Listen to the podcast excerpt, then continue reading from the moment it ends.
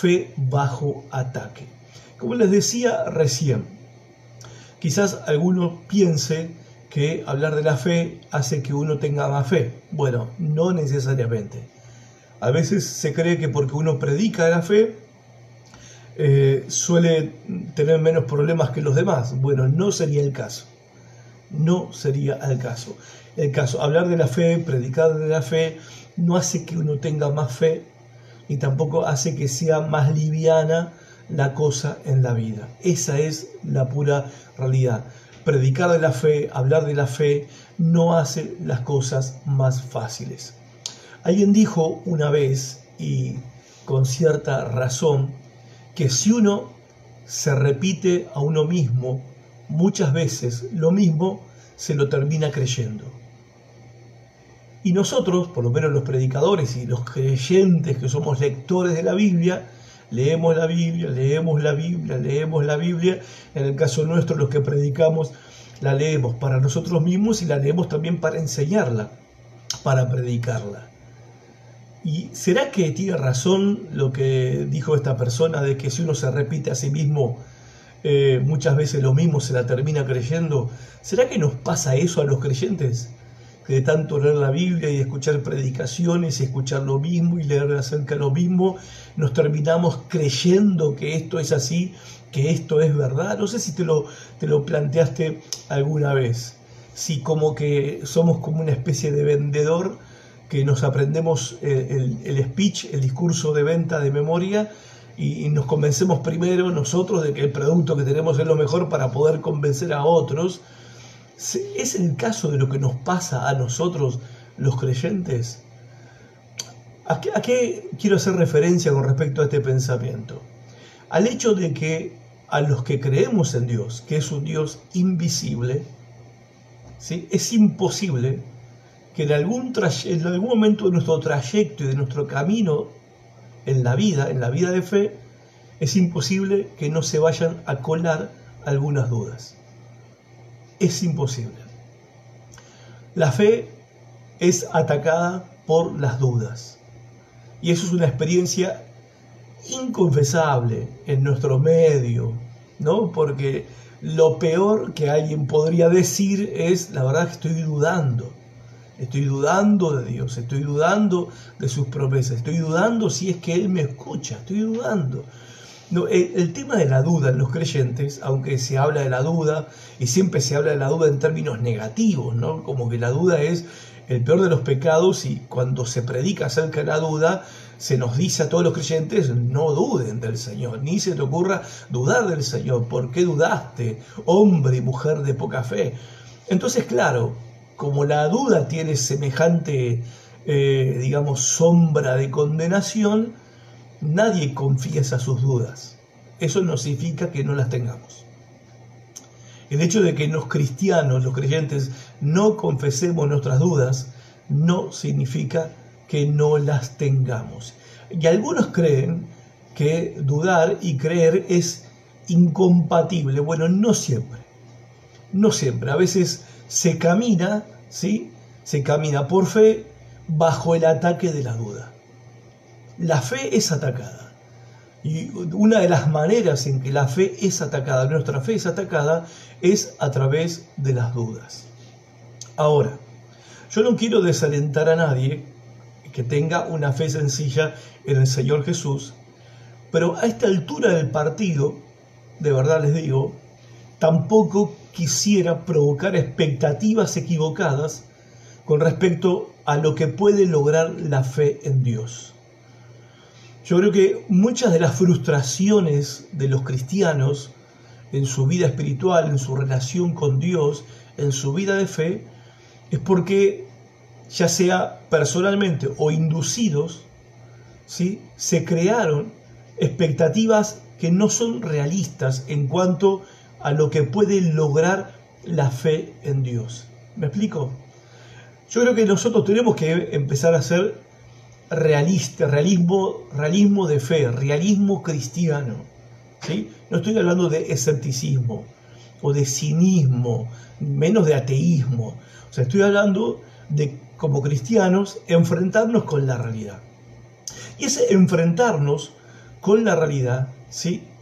Eh, implica reconocer que luchamos con las dudas, implica también reconocer que a veces fracasamos en nuestra fe y fracasamos en nuestra relación con Dios, no porque haya algo malo en la fe o no porque haya algo malo en Dios, nada que ver, sino porque nuestras expectativas de lo que la fe puede lograr no son realistas por un lado, pero me gusta mejor decir no son bíblicas. O sea, esperamos aquello que Dios no promete. Y cuando uno espera aquello que Dios no promete, ¿sí? se prepara para el fracaso, se prepara para la frustración. Ahora bien, una de las maneras en que los cristianos tentamos a Dios, y recuerden que hay un mandamiento en la Biblia que dice que no tenemos que tentar al Señor, no tenemos que tentarlo al Señor, ¿ok? Ahora, una de las maneras en que nosotros tentamos al Señor es cuando casi eh, le exigimos o le pedimos que Él demuestre que nos ama, que Él demuestre que Él está, que Él demuestre que tiene poder, que lo demuestre. Un poco como le pasó a los israelitas en el desierto. Ellos se plantaban delante de Moisés y le reclamaban a Moisés que él haga que Dios demuestre su amor por ellos. O sea, pronto se habían ya olvidado de lo que Dios había hecho por ellos en Egipto cuando los liberó de la esclavitud y ahora están peregrinando por el desierto, tienen hambre, quieren comer carne y se van con la queja a Moisés, pero en definitiva la queja es contra Dios y lo que están haciendo es realmente tentando a Dios que demuestre si Él realmente es Dios. Que realmente eh, que Él realmente demuestre si es que tiene algún, alguna clase de poder para sustentar a su pueblo. Dijo un misionero y teólogo, dijo estas palabras, tentar a Dios significa tratar de conseguir de Él más seguridades de la que nos ha dado. Y nosotros a veces tentamos a Dios de esta manera cuando le exigimos a Dios más seguridades de la que Él ya nos dio. Cuando le exigimos a Dios que cumpla promesas que Él no dio, o sea, promesas que Él no nos hizo. O sea, creo que es correcto y, que es bíblico y me parece eh, muy normal y de hecho lo hago de recordarle al Señor las cosas que Él nos ha prometido en su palabra. Y él está comprometido con lo que él prometió, por eso es una promesa. Él compromete su reputación en el cumplimiento de esa promesa. ¿Ok? Ahora, Dios no está obligado a cumplir con aquello que no prometió. Y a veces justamente nosotros caemos en el error de crearnos expectativas falsas en cuanto a lo que la fe en Dios puede lograr. Entonces, nos tenemos que enfrentar con la cruda realidad. ¿Cuál es la cruda realidad? La cruda realidad es que los creyentes también se enferman. Los creyentes también mueren por COVID. Los creyentes también eh, tienen problemas en el matrimonio. Los creyentes también tienen problemas con sus hijos. Los creyentes también sufren pobreza. Los creyentes también pierden el pelo, pierden los dientes. Los creyentes también sufren lo que la mayoría de las personas sufrimos en este mundo. Y los creyentes, igual que los no creyentes, vamos a morir. El 100% de los cristianos un día vamos a morir. quizás te parezca chistoso, y quizás vos que no sos creyente te parezca chistoso que yo estoy aclarando lo obvio, pero te voy a explicar por qué estoy aclarando lo que es obvio. Porque la fe cristiana, la fe cristiana actual, o la fe cristiana en estos últimos, en estas últimas décadas, fue infectada con el virus del triunfalismo. O sea, la fe cristiana evangélica, hasta antes de la pandemia y todavía, obviamente, eh, eh, eh, tiene problemas con este virus, ha sido infectada con el virus del triunfalismo. O sea, asociar la fe en Dios con una vida de éxitos, victorias y logros permanentes, con una vida de paz, bienestar y liberación de problemas permanentes. Eso es triunfalismo una actitud de que porque yo soy creyente a mí no me va a pasar nada. Que porque yo soy creyente y creo en Dios eh, y tengo autoridad en el poder del Espíritu Santo, entonces ninguna enfermedad me va a tocar, ninguna, ningún virus, ninguna pobreza, no voy a tener problemas en mi familia, no voy a tener problemas, nada. Bueno, eso se llama triunfalismo, ¿ok? Y la, la Biblia no llama a los cristianos a que seamos triunfalistas. El problema para el cristiano triunfalista es que cuando no llega el triunfo se deprime, se desanima y la mayoría abandona su fe. Para los cristianos infectados con el virus del triunfalismo, para ellos la fe es algo que se usa para conseguir lo que ellos necesitan, lo que ellos quieren y lo que ellos desean. Y el Dios de la Biblia está al servicio de esos ideales. Así es la fe de los cristianos triunfalistas. Muy diferente a la fe como la Biblia la plantea, porque la Biblia plantea la fe más como fidelidad, o mejor dicho, lealtad a Dios en las buenas y en las malas, que como una herramienta o un instrumento, un recurso que yo uso para conseguir algo de parte de Dios. No. Esta fe triunfalista, obviamente, es la que más predica tiene y la que más eh, fans tiene, pero la, la fe como lealtad a Dios, fidelidad a Dios en las buenas y en las malas, no tiene mucha prédica, tampoco tiene muchos fans. ¿Ok? Ahora, esto genera un problema grave para los que practican esta clase de fe triunfalista. Nosotros no tenemos que olvidar, gente, no tenemos que olvidar. Y ah, digo esto por el hecho de que los cristianos también padecemos como aquellos que no son cristianos. ¿Ok? Parece que estoy aclarando lo obvio, bueno, no es tan obvio, lamentablemente no es tan obvio dentro de la iglesia cristiana actual. Ahora, lo que todos tenemos que recordar, los que tenemos una fe triunfalista y los que no tenemos una fe triunfalista, que vivimos en un mundo caído, en un mundo que está azotado por la maldición del pecado, un mundo lleno de sufrimientos. Y escuchen, que ni siquiera el Hijo, el Hijo de Dios pudo escapar del sufrimiento. ¿Se entiende? Porque cuando Jesús estuvo en este mundo, ¿sí? Él también en los momentos difíciles, como fue la noche previa a su crucifixión, él también pasó la noche orando y pidiéndole a Dios su Padre alguna clase de alivio para que la cosa sea más fácil. Y no tuvo respuesta positiva no tuvo respuesta positiva. Otro ejemplo es el apóstol Pablo. El apóstol Pablo también clamó al Señor. Él dice, hasta tres veces le pedí a Dios. Tres veces le pedí a Dios que me saque este aguijón que me atormenta, que me libere de esto. Y Dios, me, Dios no me respondió positivamente. Dios no me respondió como yo quería, como yo esperaba.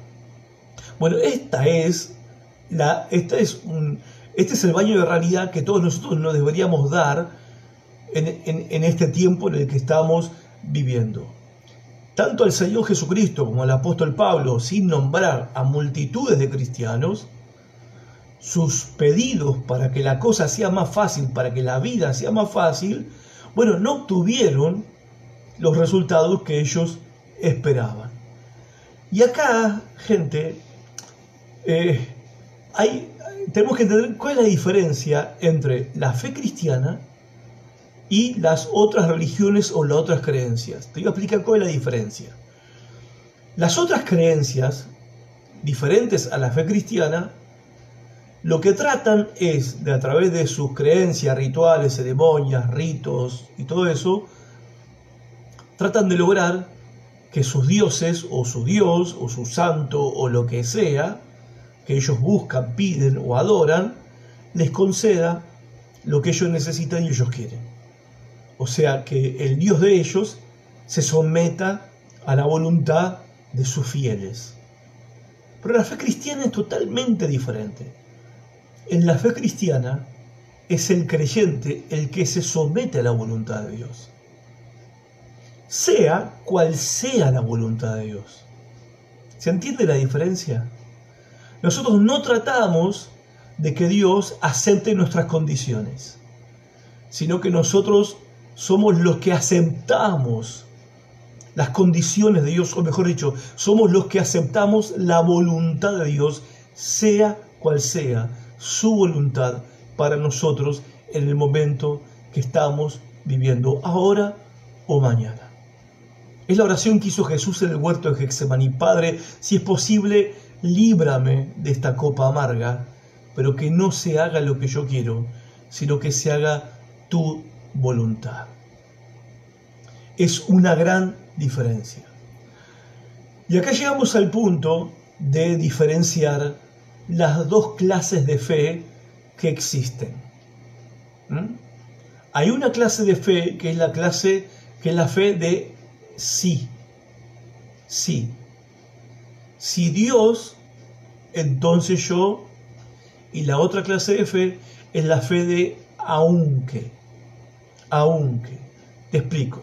La primera clase de fe, que es la fe del sí condicional, sí con una condición, es la fe que dice, si todo me va bien, si tengo prosperidad en mi vida, si soy feliz, si no muere ninguno de mis seres queridos, si tengo éxito, entonces voy a creer en Dios, voy a orar, voy a leer la Biblia, voy a ir a la iglesia y cuando pueda voy a dar alguna ofrenda.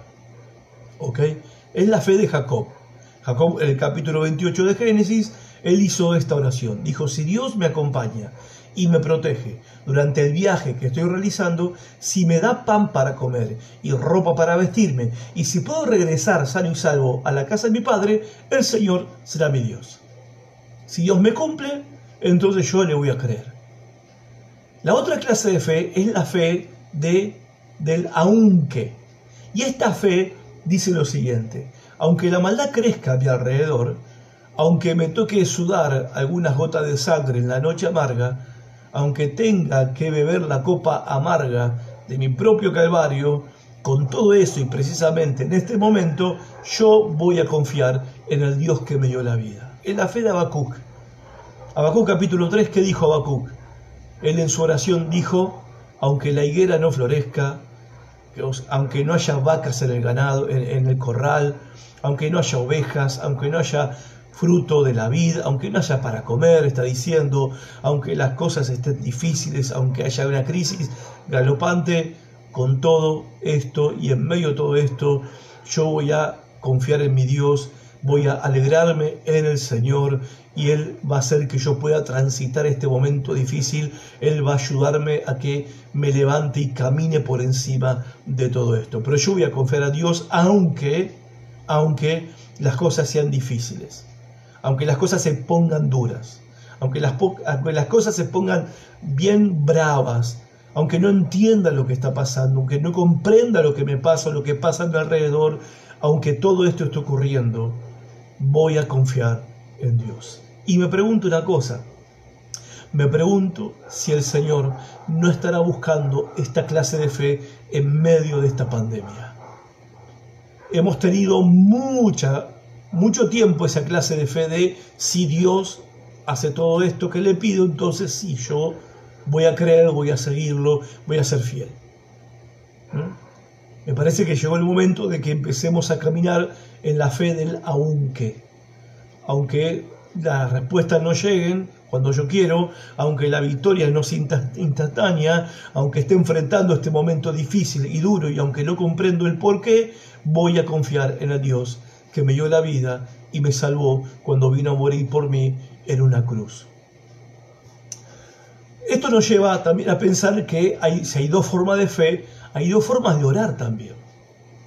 Y saben que es muy particular la diferencia en las formas de orar entre cómo oramos nosotros, los que vivimos en esta clase, en esta parte del mundo, donde los cristianos, por ejemplo, no sufrimos persecución los cristianos estamos sufriendo lo que sufre todo el mundo con la cuestión sanitaria, pero no estamos sufriendo persecución ni hostigamiento por parte del gobierno, se nos persigue para encarcelarnos, no se nos persigue por predicar, por dar testimonio, no se nos persigue para matarnos, por ejemplo.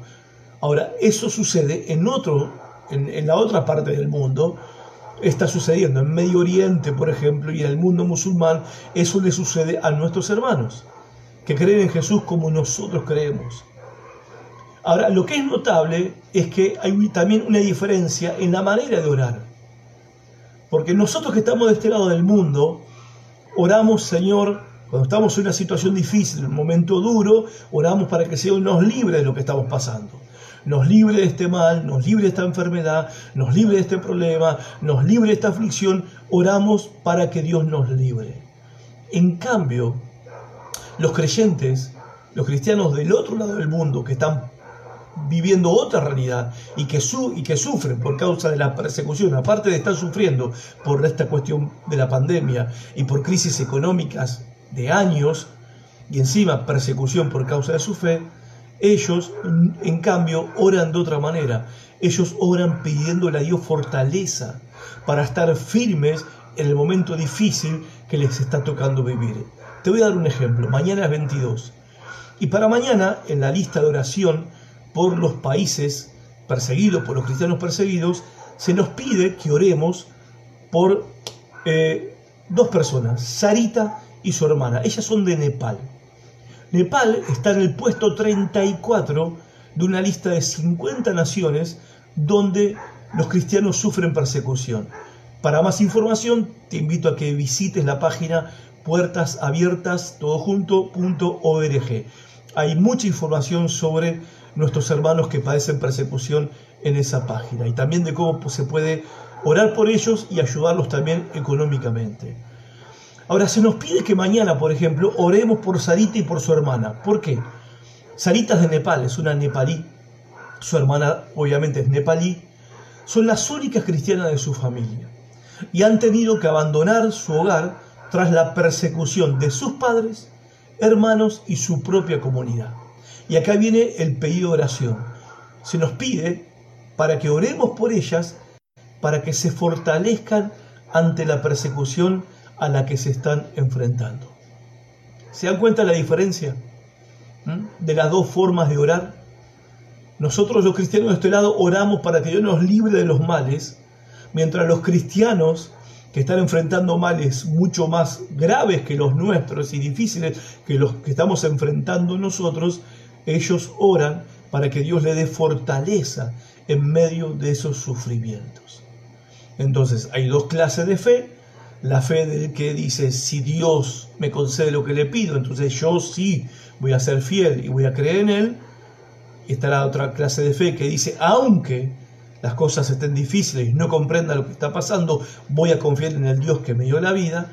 Como también hay dos clases de, hay dos formas de orar están los que oran para que Dios siempre los, los libre de lo que están pasando, y piden por liberación para estar en paz y estar tranquilos, mientras que otros creyentes oran para estar firmes cuando llega la prueba. Me pregunto, ¿qué clase de oración es la que nosotros estamos haciendo en este momento? Ahora, pensando un poco en los momentos difíciles que nos toca vivir a todos, los cristianos de este lado del mundo y los del otro lado del mundo, a todos nos está tocando vivir momentos difíciles, ¿qué clase de beneficio traen los momentos difíciles a los creyentes? Bueno, creo que el primer beneficio tiene que ver con nutrir la fe. Los momentos difíciles alimentan nuestra fe, nutren nuestra fe, por lo menos esa es la idea y el propósito de Dios a través de permitir pruebas y sufrimientos. Y el segundo beneficio me parece que es el, de fortalecer los lazos. Perdón, fortalecer los lazos. Me explico. En, las relaciones de familia, en las relaciones de familia, lo que une más a una familia, o por lo menos en teoría, las familias que son unidas, las familias que a pesar de que a través de los años se han mantenido, se han mantenido unidas, son familias que han sabido sufrir juntas.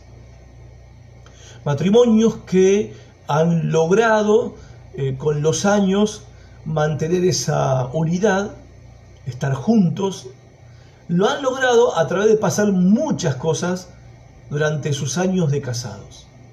¿Sí? Buenas y malas, idas y vueltas, tristezas y alegrías, desavenencias, desacuerdos, peleas, discusiones, como en todos los matrimonios. ¿ok? Algunos casos más graves que otros, por supuesto, ¿sí?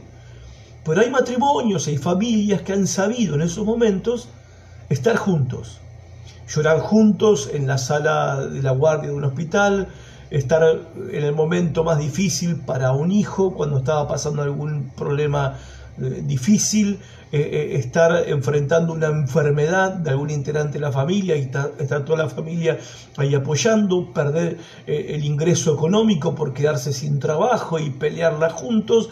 Bueno, este tipo de experiencias dolorosas, tristes y, de sufrimiento, en muchas familias y en muchas parejas, lo que ha logrado es que con los años la relación se fortalezca mucho más.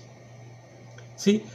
Eh, eh, las personas, algunas personas ya que tienen muchos años, y esto es notable, a, veces a mí me pasa con mi esposa, eh, ya tenemos algunos años obviamente, que nos ponemos a recordar, como hacen las familias o los matrimonios que tienen muchos años de casados, los tiempos difíciles. Claro, en el momento fue durísimo, en el momento uno lloró, en el momento uno padeció, en el momento uno se hizo muchas preguntas, en el momento, en esos momentos uno también hasta dudó, ¿por qué no confesarlo? ¿Sí? Pero por la gracia de Dios seguimos adelante. Y fueron momentos terribles y, y tener que criar hijos en esos momentos, etcétera problemas económicos, problemas de salud, en el caso mío problemas también en, la cuestión de la iglesia, el ministerio pastoral, etc. Pero hemos, nos ha tocado estar juntos y hemos estado juntos y, hemos decidido estar juntos a través de todo este, este trayecto. ¿sí?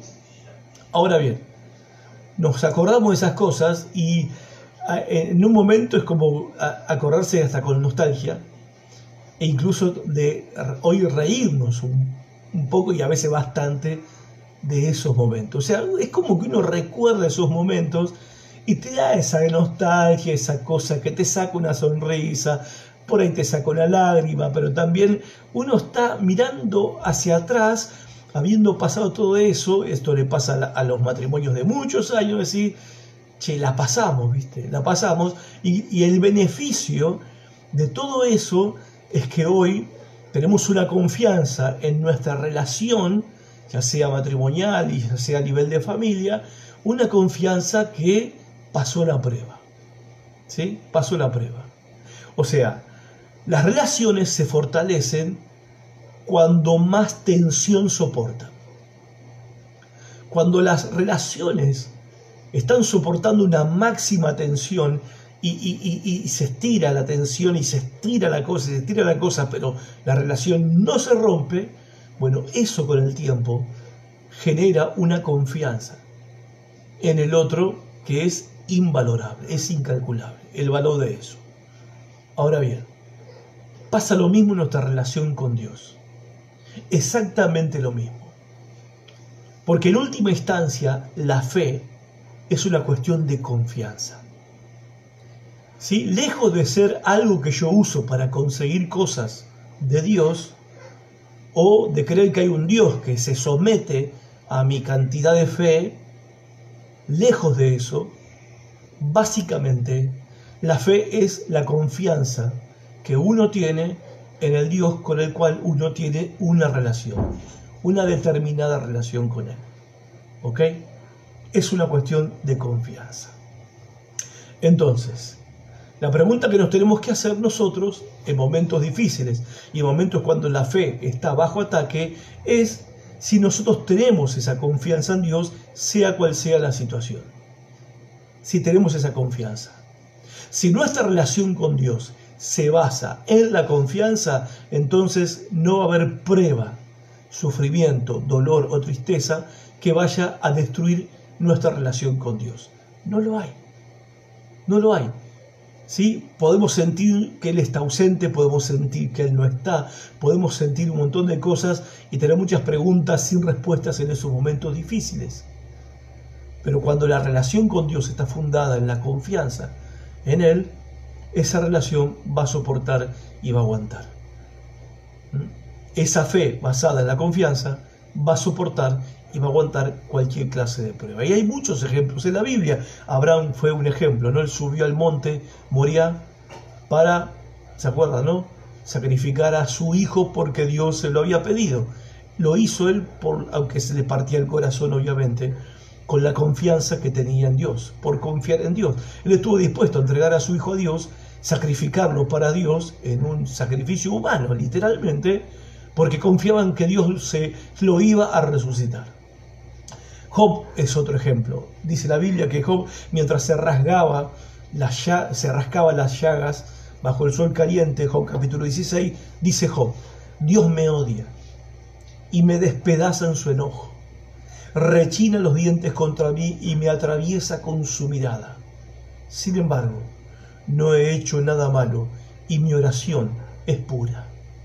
O sea, él dice, Dios me odia, pero todavía sigo orando a Él, hablando con Él y pidiéndole a Él.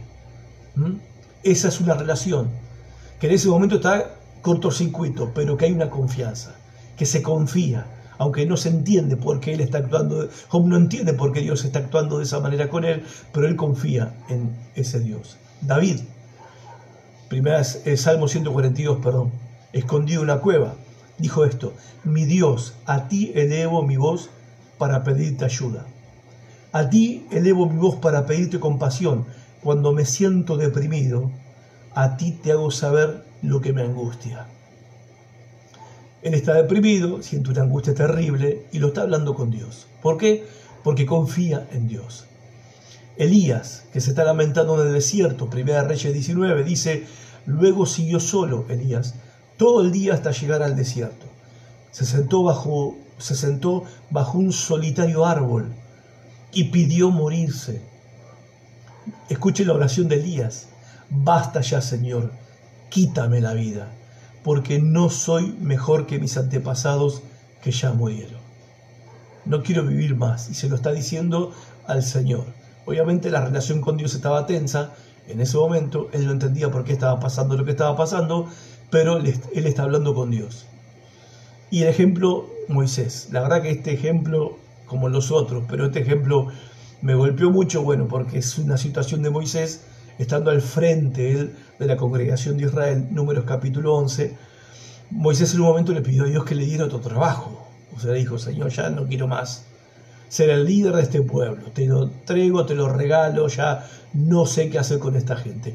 No es mi caso, gracias a Dios, con mi congregación pero en el caso sé que hay pastores que sufren esta clase de situaciones. Escuchen a Moisés. En la voz, la oración de un pastor que está cansado, que no da más. Dice así, y le dijo al Señor, ¿por qué me tratas a mí? ¿Por qué me tratas a mí, tu servidor, con tanta dureza? ¿Por qué? Ten misericordia de mí. ¿Qué hice yo para merecer la carga de todo este pueblo? Si esta es la manera como piensas tratarme, le está diciendo Moisés a Dios, sería mejor que me mataras. Hazme ese favor y ahórrame esta miseria. Una oración a corazón abierto, hermano. A corazón abierto. ¿Mm? Hombres que su relación con Dios se tensó hasta el máximo. ¿Y qué fue lo que los sostuvo a estos hombres? Su confianza en Dios. A estos hombres a nosotros nos gusta llamarlos los héroes de la fe. Bueno, estos hombres que llamamos los héroes de la fe tuvieron momentos de crisis donde fueron tentados a juzgar a Dios por falto de amor, falto de poder o incluso por convertirse en adversario de ellos. Estos hombres, a los que llamamos héroes de la fe, pasaron por tiempo de sequías de milagros. Yo no sé cómo algunos pretenden, ¿no? que, a ver, creemos en milagros porque creemos en Dios. Pero eso de un milagro en cada caso, un milagro en cada situación, un milagro para cada problema, un milagro para cada situación de la vida, un milagro todos los días, es irreal, gente. Es irreal, es fantasía, no tiene nada que ver con el cristianismo, tiene que ver con, eh, la verdad tiene que ver más con el paganismo que con el cristianismo. Estos hombres confiaron en Dios en tiempos de sequías de milagros, sequías, sequías de milagros, sequías de meses y años sin ver la mano de Dios, sin ver un milagro, sin ver nada. Sin embargo, ellos les llamamos héroes de la fe. ¿Por qué? Porque a pesar de que la situación, la relación con Dios estaba tensionada hasta el máximo, casi a punto de romperse, ellos decidieron confiar. Confusos, confiaron sin entender, confiaron y se, eh, se, encontraron en el momento decisivo de qué hacer. Abandonar la fe, abandonar y alejarse amargados y entristecidos de Dios para siempre, o seguir adelante en fe. Y es justamente lo que ellos hicieron. Ellos eligieron el camino de la confianza en Dios. Y nosotros lo llamamos héroes de la fe, pero en realidad ellos son modelos que nosotros tenemos que seguir. En definitiva, la vida de ellos está relatada en la Biblia con pelos y señales y con una, una crudeza y una, y una claridad y una sinceridad pasmosa para que nosotros sigamos el ejemplo de ellos que nuestra fe tiene que ser como la de ellos, una fe que se va, una fe en Dios o una relación con Dios que se basa en la confianza. Ellos son nuestro modelo a seguir de cómo confiar en Dios aunque, aunque, ¿sí? Nosotros somos o deberíamos ser los que tenemos la fe del aunque, aunque. Ellos fueron ejemplos de esta clase de fe. Ahora también hay que decir, y voy terminando, que esto no ha sido igual en todos los casos, ¿ok? Lamentablemente no fue así y no es así tampoco en el día de hoy. Algunos, algunos pasaron, otros no pasaron la prueba de la fe. Algunos en un momento dejaron de confiar en Dios.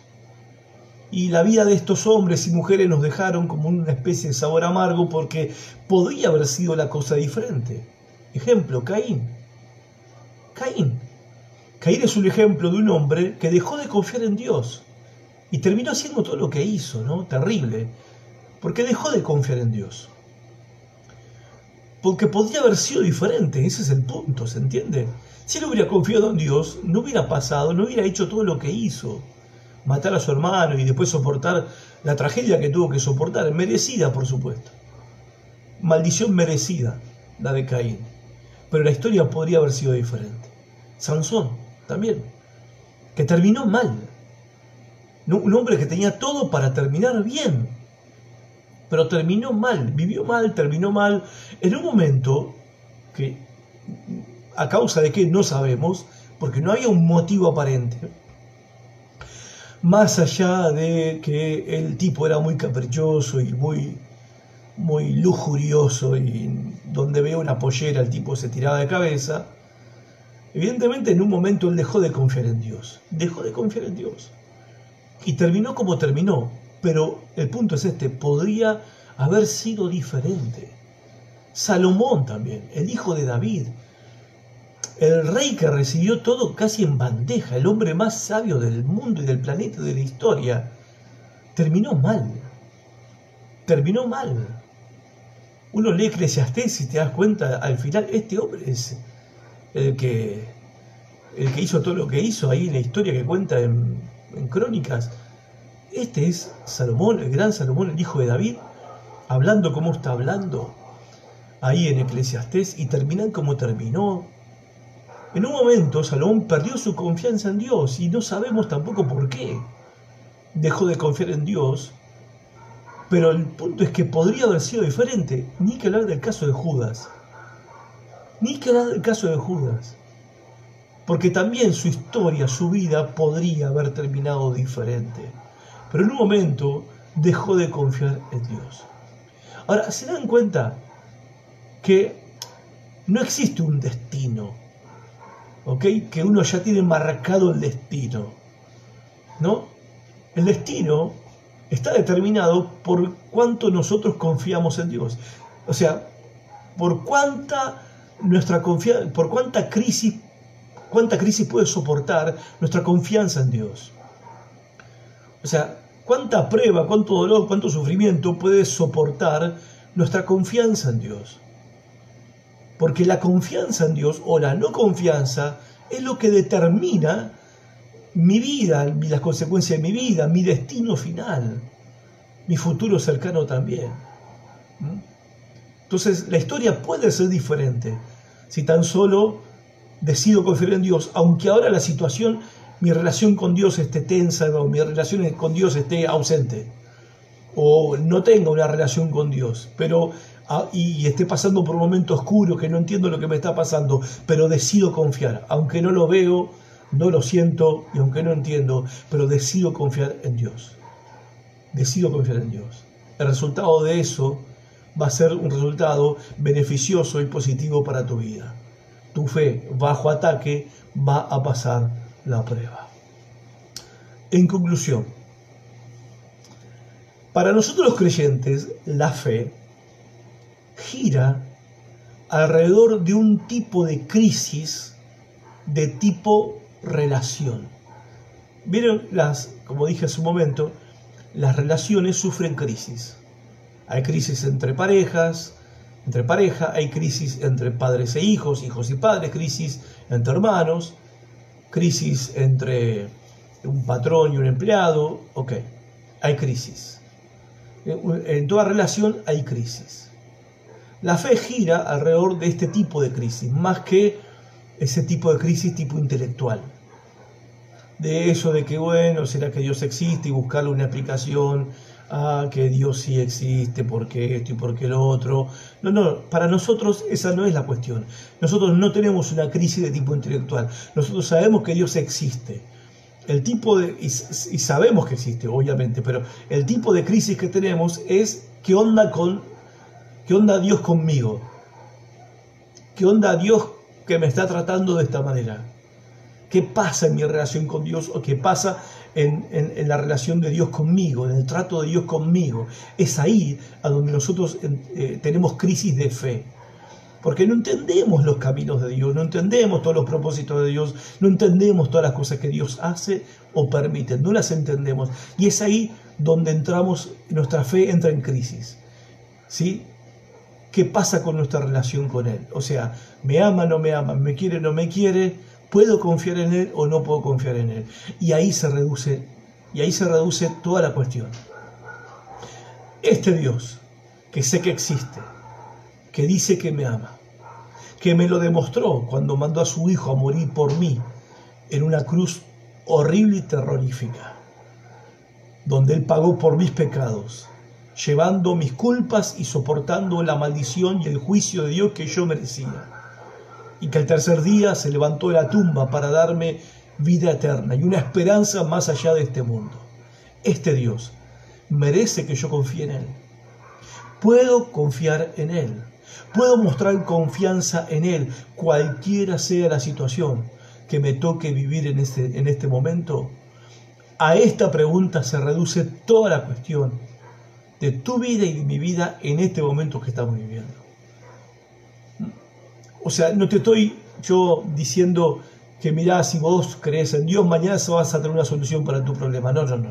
no, te, no como dije al principio, ya basta de estar creando expectativas de lo que la fe puede lograr para que después las expectativas no se cumplan. ¿Sí? O sea, ya tenemos que dejar eso, ya está, ¿ok? A ver, la cuestión hoy pasa por otro lado. Si puedo confiar en Dios, aunque no comprenda, aunque no entienda o aunque en este momento me toque soportar dolor y sufrimiento. Puedo confiar en Dios. Mi relación en Dios va a soportar esta tensión, este sacudimiento en este momento que estoy viviendo. Y esa es la pregunta final. ¿Merece Dios tu confianza? de la respuesta a esa pregunta depende tu futuro cercano y tu destino eterno. Pensar. El jueves que viene, si Dios quiere, seguimos con la segunda parte. Dios te bendiga, gracias por estar ahí. Sería bueno que compartas este mensaje con alguno de tus contactos, que seguramente alguno de ellos necesitan escuchar esta palabra. Y ánimo, que todos estamos en la misma lucha, gente. Dios lo bendiga, a confiar en el Señor y hasta nuestro próximo encuentro.